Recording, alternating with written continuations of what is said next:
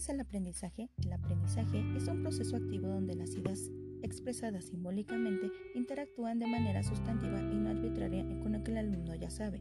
Se caracteriza por la interacción entre conocimientos previos y conocimientos nuevos, paso al aprendizaje significativo. Para Hausbell, el aprendizaje significativo se da cuando el estudiante relaciona la información nueva con la que ya tiene. Para que esto se pueda lograr, la información nueva debe ser clara y organizada. También dependerá de la motivación y de la actitud que el alumno tenga para aprender así como de la naturaleza de los materiales o contenidos de aprendizaje.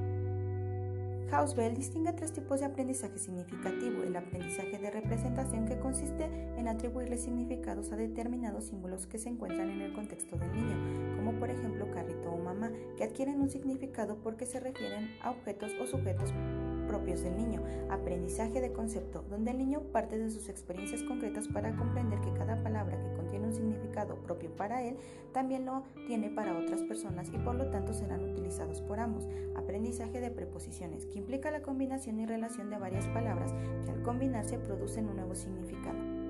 Para que se logre el aprendizaje escolar se necesita de dos dimensiones. La primera dimensión explica cómo se adquiere la información y consiste en el aprendizaje por descubrimiento, se basa en la acción, y el aprendizaje por recepción, basado en la percepción. La finalidad de estos aprendizajes está relacionada con la enseñanza tradicional.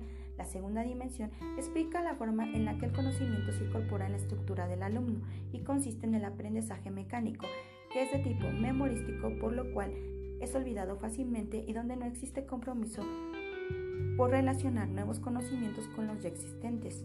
En el aprendizaje significativo encontramos tres fases. La fase inicial, que es cuando el alumno recibe la información que está aislada completamente.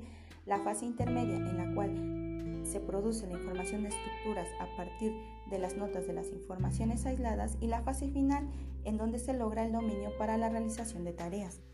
El aprendizaje de contenidos declarativos, saber qué, se refiere al conocimiento de datos, hechos, conceptos y recibe este nombre porque es un saber que se dice y se conforma por medio del lenguaje.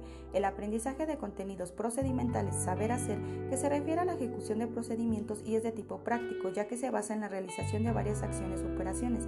El aprendizaje de contenidos actitudinales, parolables, saber ser, que se encarga de dotar a los alumnos de una actitud moral adecuada para la sociedad en que viven. Hausbell dice que un aprendizaje será más significativo cuanto más relaciones con sentido es capaz de establecer el alumno con lo que vive, conoce, sus conocimientos previos y el nuevo contenido que se le presenta como objeto de aprendizaje. Entre las habilidades que el alumno desarrolla con el aprendizaje significativo están las habilidades de búsqueda de información, de asimilación, organización social, inventativa, creativa, metacognitiva y autorreguladoras.